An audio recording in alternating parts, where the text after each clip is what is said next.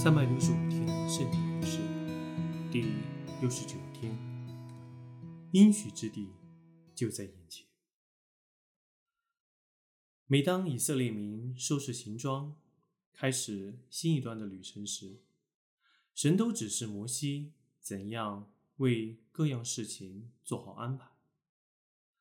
摩西造了两个特别的银号角，向全营的百姓传达讯息。如果百姓听到两个号角同时吹响，他们便要立刻到会幕前聚集，聆听摩西的指示。单一个号角的一声声响，是表示召集民中的众长老。此外，还有通知各支派集合启程的讯号。从立位支派中。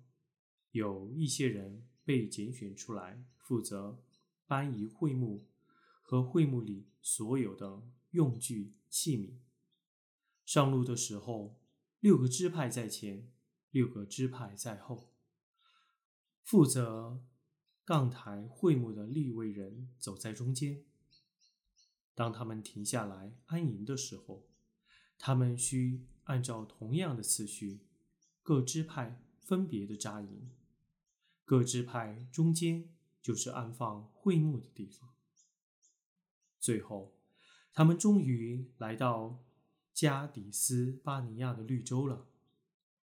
从这里可以看到应许之地。以色列民这时是多么兴奋啊！他们要结束漫长的旅程了。神应许赐给我们的地。就在我们前面，摩西说：“准备好进去吧。”我们应该先派一些探子进去那地。有人建议说：“好窥探内地的情形。”摩西同意，接着便从十二个支派中各选出十二个人来，然后指示他们进去那地窥探。进到迦南去，打探四周的情形。